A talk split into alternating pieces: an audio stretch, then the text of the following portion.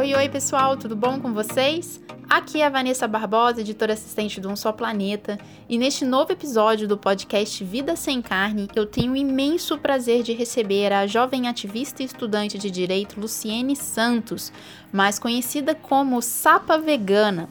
Nas redes sociais, ela compartilha receitas criativas, simples e baratas, mostrando que é possível ter uma alimentação adequada, sem carne e de maneira acessível. E vai além. Por ser negra, periférica e lésbica, Luciene também encontra na web um espaço para falar sobre temas urgentes como o preconceito e o racismo que estão presentes na nossa sociedade, inclusive dentro do próprio movimento vegano. Vem com a gente nesse bate-papo? Luciene, é um imenso prazer ter você aqui no Vida Sem Carne. Sinta-se em casa e eu já vou abrir esse espaço para você dar um oi para quem está nos ouvindo e contar para gente quem é a jovem por trás do Sapa Vegana. o prazer é meu. Bom dia, galera. Boa tarde, boa noite. Meu nome é Luciene Santos, ou Sapa Vegana. Eu tenho 27 anos, sou de Salvador, Bahia, mas moro em Carapicuíba, moro em São Paulo há muitos anos. Um, sou estudante de Direito no décimo semestre, concurseira, estudante para o exame da OAB e um monte de coisa. Trabalho em escritório de advocacia, enfim, correria. É a correria nossa de cada dia. Luciene, Sim. quando, como e por que você resolveu criar o perfil Sapa Vegana, que é pelo que você é mais conhecida, que fala aí sobre veganismo acessível? Como tudo começou? Olha, eu me tornei vegana em fevereiro de 2018. E aí, em setembro de 2018, surgiu a ideia de eu criar um, perfil mais para os meus amigos. Assim, eu postava algumas receitas que eu fazia nas minhas redes pessoais, aí a galera. Enfim, eu postava só o restado, e a galera perguntava como fazia, eu percebi esse interesse, e eu falei, ah, vou criar um perfil para quem, enfim, para quem já está nas minhas redes pessoais, para acompanhar essas receitas, receitas que eu faço no dia a dia mesmo. E assim surgiu o perfil em setembro de 2018. Demais, demais. E você tem compartilhado ali muito sobre veganismo acessível, veganismo popular, né? Por que esse recorte, vamos colocar assim? É, então, é, é mais que o recorte para mim, né? Na verdade, é a minha realidade. Eu sou de periferia, sempre fui de periferia. Quando eu criei o perfil Sapa Vegana, eu era estagiária num órgão público, e quem já, quem é do ensino superior e fez estágio em órgão público sabe que paga um valor baixo, assim, compensa pela experiência, mas paga um valor baixo. Então, eu, na época, recebia 600 reais, isso em 2018, contando com a passagem, 600 é alguma coisa. E eu sobrevivia com isso, assim, com o valor do estágio. Eu morava sozinha, então eu pagava 300 de aluguel, 80 água e luz, e com o resto eu tinha que viver. Então, falar de veganismo acessível era a única possibilidade que eu tinha, porque eu vivia na época com 200 reais, sei lá, para alimentação, sabe? Então, não tinha como eu falar de um outro veganismo que não fosse esse, que não fosse o final de feira, que não fosse sobre economia também, e sobre a realidade de boa parte da população brasileira. Nossa, é isso mesmo. E a gente vive num país assim tão desigual, né? E falar de, de dessa questão da alimentação é, a partir de um ponto de vista mais popular, né, tornar isso acessível para toda a população e quebrar também aquele estigma de que alimentação sem carne é alimentação necessariamente ca cara, eu acho que esse é um ponto forte, né, no, no seu Instagram, no seu perfil. É, você, quando você começou a publicar ali, é, qual foi o momento em que você viu que você precisava, além das fotos, né, começar a legendar e começar a trazer mais a, essa reflexão, né, de que é possível comer sem animal e pagar pouco por isso, né? Sim, é, eu fui percebendo com o retorno das pessoas, conforme meu, o meu trabalho foi crescendo, eu via, a, a, eu tinha algum retorno, eu percebi alguns comentários que, que não eram de acordo com a realidade, e aí eu percebi a importância de falar de veganismo e também lembrar constantemente da questão de de ser acessível para a população e acessível não só nos ingredientes, é acessível é, nos ingredientes, acessível na forma como é, é trazido para a população. Tipo, eu, eu trago nas redes sociais, eu tento trazer de uma forma simples de falar. Sei lá, eu acho que, por exemplo, como estudante de direito, algumas pessoas, sei lá, poderiam pensar que eu traria uma linguagem mais difícil, entre aspas, né, assim, para a maior parte da população. E não, eu falo eu, como eu falo do meu jeito, porque eu quero que, que isso, sabe? Que as pessoas sintam que o veganismo pode ser parte da vida das pessoas. E, e não só na receita, não só na xepa, mas é isso, sabe? Eu sou uma pessoa simples, uma pessoa comum que sou vegana, sabe? Não é nada extraordinário, eu não sou nada evoluída. E eu sei lá, eu não sou melhor. Eu percebia muitas pessoas com, com esse pensamento, nossa, porque você é muito evoluída, muito melhor. Não, gente, eu sou pessoa estressada, eu pego transporte público, eu passo raiva, eu xingo, sabe? Mas é, eu sou uma pessoa normal, é vegana, e isso na minha realidade, sabe? Eu fui percebendo que eu precisava falar dessas coisas. Assim como também falar um pouco de ser uma pessoa negra, de ser uma pessoa LGBT, que é impressionante como as causas, né, as pautas, elas estão ligadas e as pessoas nem percebem. Então, eu, eu fui vendo que falar só de receita não seria o bastante para minha proposta com o tempo. É, a gente vai mergulhar um pouquinho sobre essas diferentes faltas, né, e como é que elas dão mais a mão aí à frente. Mas eu queria te perguntar uma coisinha. O seu TCC foi focado em direito humano, alimentação adequada. Eu achei demais e estou curiosa para saber um pouco mais sobre ele. Dá um resumo aí para gente. Hum, então, é, a minha grande dúvida no período de escolha do tema de TCC era do que, que eu vou falar. tipo, eu gosto muito de vários temas do direito, mas eu queria pensar algo como eu trabalho na internet e como eu trabalho, né, como minha área no direito. E aí eu encontrei esse tema, direito a uma alimentação adequada. É um direito previsto na Constituição e que as pessoas, elas precisam ter acesso ao alimento, acesso tanto quanto a dinheiro, quanto a estar perto da casa e chegar na mesa da pessoa, enfim acesso, elas têm o direito de ter acesso a alimentos sem precisar abrir mão de outros direitos. É ter direito de comer bem, um alimento bom, um alimento saudável, que você possa chegar a esse alimento, que ele possa chegar até você de forma acessível e que para isso, sei lá, você não tenha que deixar de pagar a conta de luz, por exemplo, sabe? E aí, é, foi um tema, assim, que, que para mim tem, tem, tudo com o que eu acredito, tanto que é um tema que eu pretendo me aprofundar, enfim, na área acadêmica, porque em muitos momentos da minha vida eu vivi e, e também, não só eu vivi, mas pessoas ao meu redor viveram sem saber da existência desse direito, não só sem saber da existência, mas sem ter ele efetivado na, na vida das pessoas, sabe? E aí, estudando o tema, eu acabei falando de Bolsa Família, falei de auxílio emergencial, falei, nossa, falei de tanta coisa, falei do Fome Zero, e aí é isso, o veganismo vai longe, né? Enfim, foi a forma que eu encontrei, falando direito a uma alimentação adequada, de ainda falar de veganismo acessível, mas não só de veganismo, sabe? Falar da, da realidade da população brasileira, de como o Estado está longe de efetivar esse direito que, embora previsto na Constituição, a população não vê nem de longe. E o que, que você, nessa sua pesquisa, conclui do que é necessário para a gente, de fato, garantir essa, a efetivação desse direito e mais. A gente tem vivido um momento agora de crise econômica, muitas famílias vendo sua renda é, reduzida e a insegurança alimentar, que é esse fantasma voltando a assombrar muitas residências, né, muitas famílias aqui no Brasil. O é, que, que falta para a gente uh, garantir alimento de forma adequada na mesa dos brasileiros aí? Olha, existem muitas pessoas, muitos coletivos, muita gente tentando garantir isso para a população, mas o que falta é política pública, sabe? A gente tem lei, a, a, gente tem a Constituição que fala de direito à alimentação, a gente tem lei que fala de segurança alimentar e alimentação, mas que falta é política pública, falta vontade do Estado de garantir, de entender a realidade da população, não entender, entende, né? Mas é isso, de garantir para a população esses direitos e é, é isso que falta, assim, a gente vai fazendo o que pode, sei lá, eu falo de veganismo, aí algumas pessoas é, é isso, trabalham levando alimentação para as populações, e assim, a gente vai fazendo o que pode. Mas para mudar a realidade da população brasileira é o Estado. Infelizmente, a gente não consegue fazer isso em grande escala ao tamanho do Brasil. Política mesmo, né? Política, e... sim, sempre. Vamos voltar aqui agora mais para um papo é, pessoal individual. E em um dos seus posts, Luciane, você conta que no seu passado você já usou um argumento clássico aí que é, muitas pessoas usam hoje para justificar ainda o consumo de proteína animal. Abre aspas, meus ancestrais não inventaram a caça para eu comer alface. Tem alguns Deus, mitos. vergonha. Tem alguns mitos nessa frase, né? Como é que foi essa virada de chave? Em que momento você falou, quero parar de comer animais, vou agora mergulhar no mundo dos vegetais? Olha, é, em relação a essa fala, é, eu usava ela, é uma questão muito particular, assim, eu usava ela como defesa, assim. Porque no fundo eu não me sentia bem sabendo que, que não, não, sei lá, eu tenho o poder de uma indústria, sabe? Mas de alguma forma eu colaborava com essa exploração. E eu usava essa fala como autodefesa.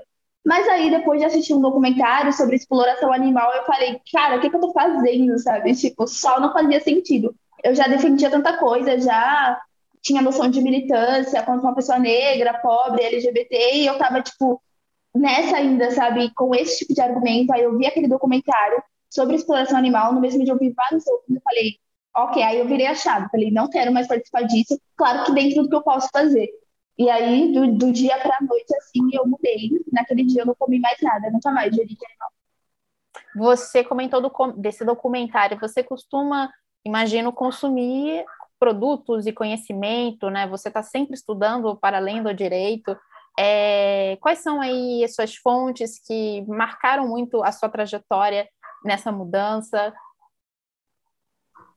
Olha, para ser mais muito sincera, assim, o que mais me marcou, na verdade, é a galera que eu tenho como referência. Então, lá, pessoas veganas pretas de periferia que criam conteúdo sobre veganismo. Assim, embora eu tenha assistido muitos documentários desses mais famosos sobre veganismo, a carne é fraca, por exemplo, e sobre exploração animal, o que mais me motiva, o que mais eu tenho como inspiração e como fonte, assim, de, é isso, de conhecimento e tudo mais, é a galera que tá na correria. Acho que isso também é parte da, da, pessoa que eu sou e da pessoa de periferia que eu sou. Acaba que os nossos grandes exemplos são pessoas que vieram da onde a gente veio. Assim, eu levo isso pro veganismo também. Quem são essas pessoas? Sim, tem alguns pra gente. Hum, tem os meninos do vegano periférico, tem as, a galera do movimento afro-vegano, tipo a Thalita Xavier, tem a Ecofada, a Ellen, tem a Carla, do Veg Sem Grana, tem muita gente. É isso aí. E você também tem, é, como você mesmo falou, né? Assim, a mudança, ela, ela, a sua mudança foi rápida, né? Quando você teve o clique na consciência, virou a chave, você no dia seguinte já estava ali repensando seus hábitos, né? Sua compra, o que você colocava para dentro da sua casa. Mas qual foi aí a maior dificuldade nesse processo de adaptação para o veganismo, seja na dieta, né, mas também em outros aspectos que a gente sabe que isso pode abranger é, muitas outras áreas da, da vida, né? Sim, é, as pessoas sempre me fazem essa pergunta e eu não consigo encontrar uma dificuldade muito grande, assim, porque quando eu me tornei vegana e eu vou focar agora na, na dieta, é, eu estava passando por uma situação em, em que eu tinha saído do, de um trabalho CLT e fui para esse estágio que eu comecei a ganhar muito menos. Então, me tornar vegana e consumir da feira me ajudou muito, assim. Então, mais que uma dificuldade, foi uma saída, porque naquela época, se eu fosse comer algo de origem animal, eu, sei lá, eu comeria mais ovo, que passa o carro do ovo na quebrada, vendendo, sabe? Então, em relação à dieta, não teve algo muito difícil, assim. Acho que mais nas primeiras semanas, nas primeiras duas, três semanas que você, sei lá, eu e eu percebi que muita gente, conversando com a galera assim, no início começa a ter pesadelo que tá comendo carne. Então eu sonhava que eu tava comendo mussarela e eu nem, nem era algo que eu costumava comer, tipo pizza. Eu tinha esses pesadelos, tipo, acordava, tipo, gente, eu tava comendo queijo no sonho, como assim? Mas é isso, não, não foi muito difícil para mim, não, porque na verdade foi um, uma saída pro momento financeiramente falando que eu estava. Entendi. E hoje, como é que você vê essa, o acesso na periferia há opções de lanche rápido, né? Há comidinhas aí que não tenham animais dentro dos ingredientes, assim, é possível encontrar ou é algo que fica mais concentrado ainda a regiões é, com poder econômico aquisitivo maior? Ah, com, com certeza fica concentrado nessas regiões. É, nas periferias a gente acaba encontrando, é isso, nas feiras vegetais, sei lá, às vezes dependendo da feira, você consegue um pastel de palmito sem nada de origem animal, e aí, sei lá, um caldo de cana, batata frita, que, sei lá, se tivesse marmitex na quebrada, eu compro arroz, feijão, salada e batata frita, essas coisas. Opções mais variadas realmente estão no centro. Entendi. É, e, Luciene, você também tem estudado muito, né? Eu já tenho, tenho acompanhado é, que além de você usar seu perfil para falar sobre dar dicas de alimentação, discutir questões socioculturais é, impregnadas, você tem dado muitas dicas sobre estudo, né? É, esquema, organização, como se preparar para concursos, enfim. É, você tem alguma dica aí da alimentação para turbinar quem está nesse processo de gasto mental e de energia, né, focado nos estudos? Hum, olha, eu sei que a correria é grande, eu sei que é difícil estudar, é muito estressante, nossa, nem fala, mas não esquecer de se alimentar, eu acho que é um ponto muito importante se alimentar bem, sabe? Então, você vai decidir passar horas estudando, come uma fruta, se hidrata, deixa a garrafinha de água ali do lado, porque, sei lá, você vai estudar muito para uma prova se você não estiver bem é, falando de alimentação, de nutrição, vai chegar no dia da prova, você vai desmaiar, porque você não vai ter forças. Então, estude bastante, mas também se alimenta, se alimente e descanse e durma. Pelo amor de Deus, não esqueça de descansar, você não é uma máquina. Você sente algum benefício é, no seu corpo, no seu desempenho é, mental, na energia mesmo, né? Criatividade, com, por, por ter, depois que fez essa mudança de alimentação? Eu senti uma melhora muito grande na minha saúde. É, quando no, no, período antes de eu me tornar vegana, eu sofria muito de gastrite e a minha pressão sempre caiu muito também. Mas para além do, de eu ter me tornado vegana, é, com o veganismo eu comecei a comer mais vegetais, né? Eu era daquelas pessoas que comia arroz, feijão, o que a gente chama de mistura, que é, sei lá, frango, ovo, e aí vegetal tinha às vezes, eu comecei a comer brócolis só na adolescência, então às vezes um brócolis alface e tomate. Então não comia. Aí eu falava, ai, porque a minha imunidade é baixa, minha pressão é baixa. Não, amada, você se alimenta mal. e aí, com o veganismo, eu comecei a me alimentar melhor e o meu corpo agradeceu. Então, gastrite diminuiu muito, assim, dificilmente eu tenho. Sinusite também, muito difícil. É, a minha sinusite voltar e minha pressão também, que parou de baixar, baixava muito, assim, todo dia minha pressão caía. Época de calor, então, era terrível. Eu pego transporte público, né? Então, esses três pontos, assim, eu senti uma melhora gigante. Show, bem legal. É, eu li que você, quando comia carne, né, tinha alimentação onívora, vegetais não faziam muito, muita participação dentro da sua dieta, não. né? Isso é algo não. que eu ouvi também dos, dos gêmeos, do Leonardo e do Eduardo, do Vegano Periférico, que a gente já entrevistou eles aqui para o podcast, eles contaram a mesma história. Antes a gente só comia, era isso, né? O arroz, feijão, alguma mistura, alguma carne, muito processado, né? Presunto, sim. salsicha. E depois que eles adotaram a dieta, aí sim, além da conscientização, parece que desenvolveu um paladar novo, né? Nossa, sim, eu novos sabores. Isso. Como é que foi para você? Sim. Nossa, eu não. Eu, eu, analisando hoje, eu não comia nada assim, de vegetais. Eu não comia berinjela, folhas, o máximo alface. Então, couve eu não comia, sei lá, repolho eu não comia, rúcula eu não comia, frutas eu quase não comia, às vezes uma banana, uma manga, mas, nossa, tipo, e, e você sente essa diferença no paladar mesmo. É, você, sei lá, quando eu vou comer, algum, sei lá, se eu como algum ultraprocessado, eu, percebo a diferença. É, eu acabei diminuindo o açúcar, diminui o sal na minha alimentação. É isso, conforme eu fui introduzindo uma quantidade grande, na verdade necessária de vegetais na minha vida, eu acabei mudando bastante, assim. Nossa, eu fico impressionada, porque eu realmente não comia berinjela, berinjela é tão boa, eu não comia grão de bico, lentilha, eu não gostava de lentilha, sabe? Que isso? Ô, Luciene, não comia porque não gostava ou não comia porque na sua casa não havia esse hábito de ter alimentos in natura, vegetais?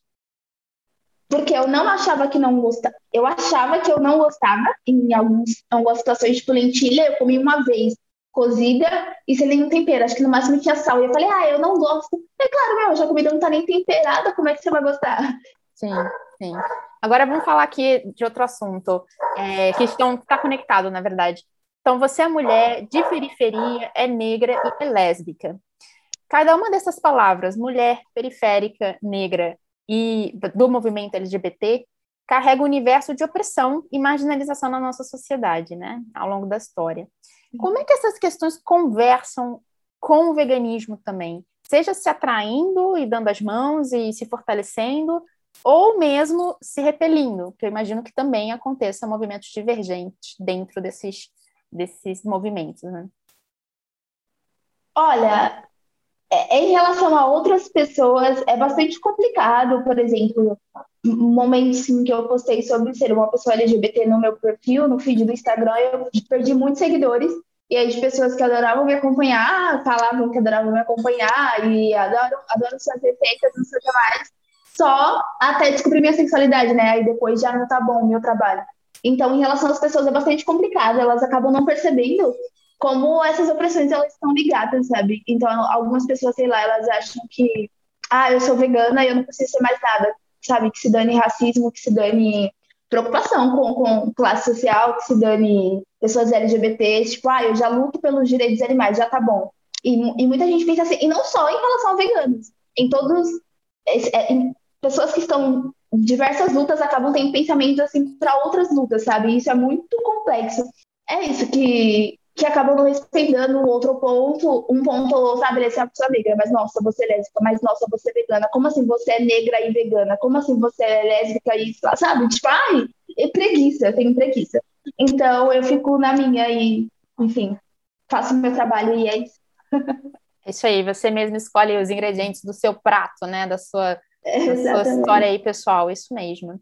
E você também Sim. conta aí no seu Instagram, que eu já revirei lá, que você saiu de casa muito cedo, né? Com 16 anos, numa situação econômica difícil, numa situação familiar difícil.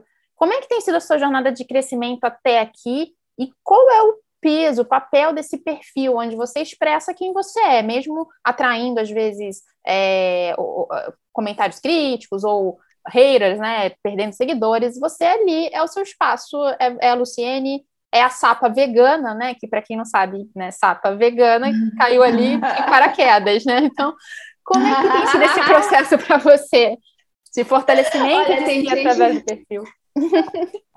tem gente que acha que o sapa é por causa de sapo, não, gente, não é. Tem uma notícia para vocês.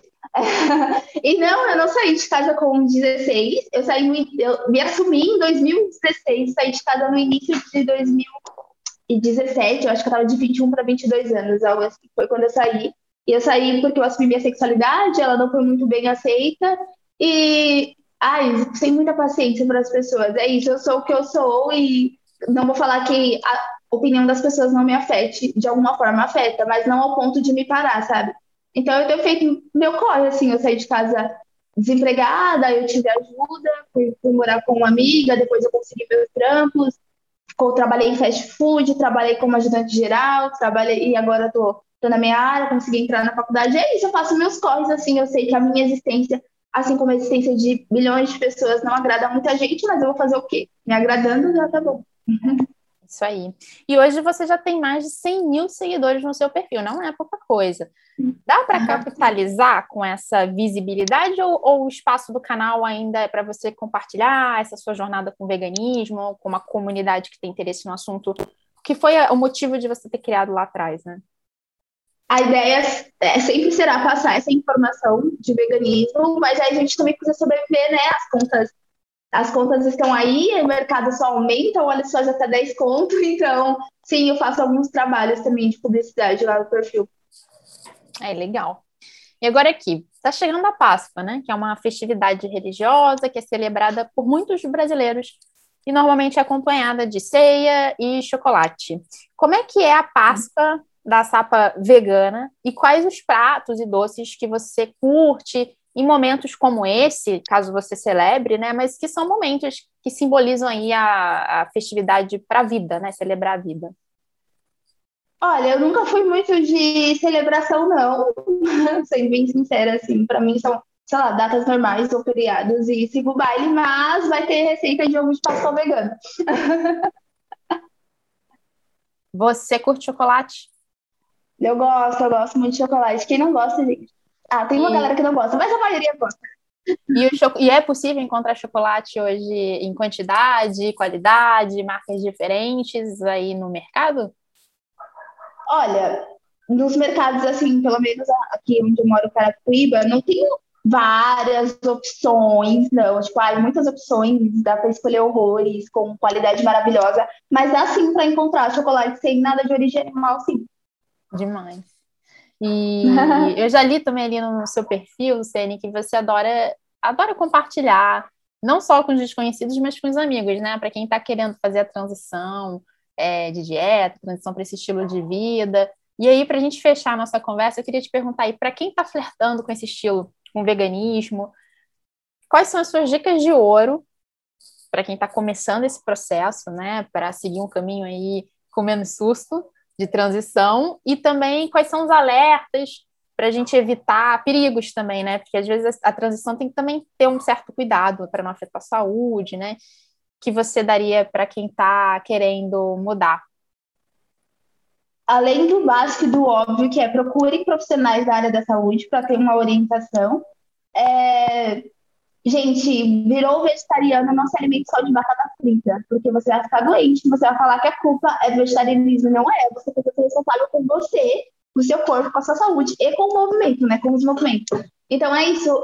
Procure pessoas que estejam de acordo com a sua realidade e que mostrem como ter um alimento, uma boa alimentação saudável. Eu não tô falando para você que você você precisa abrir mão de batata frita. Eu amo batata frita, frita, não precisa abrir mão.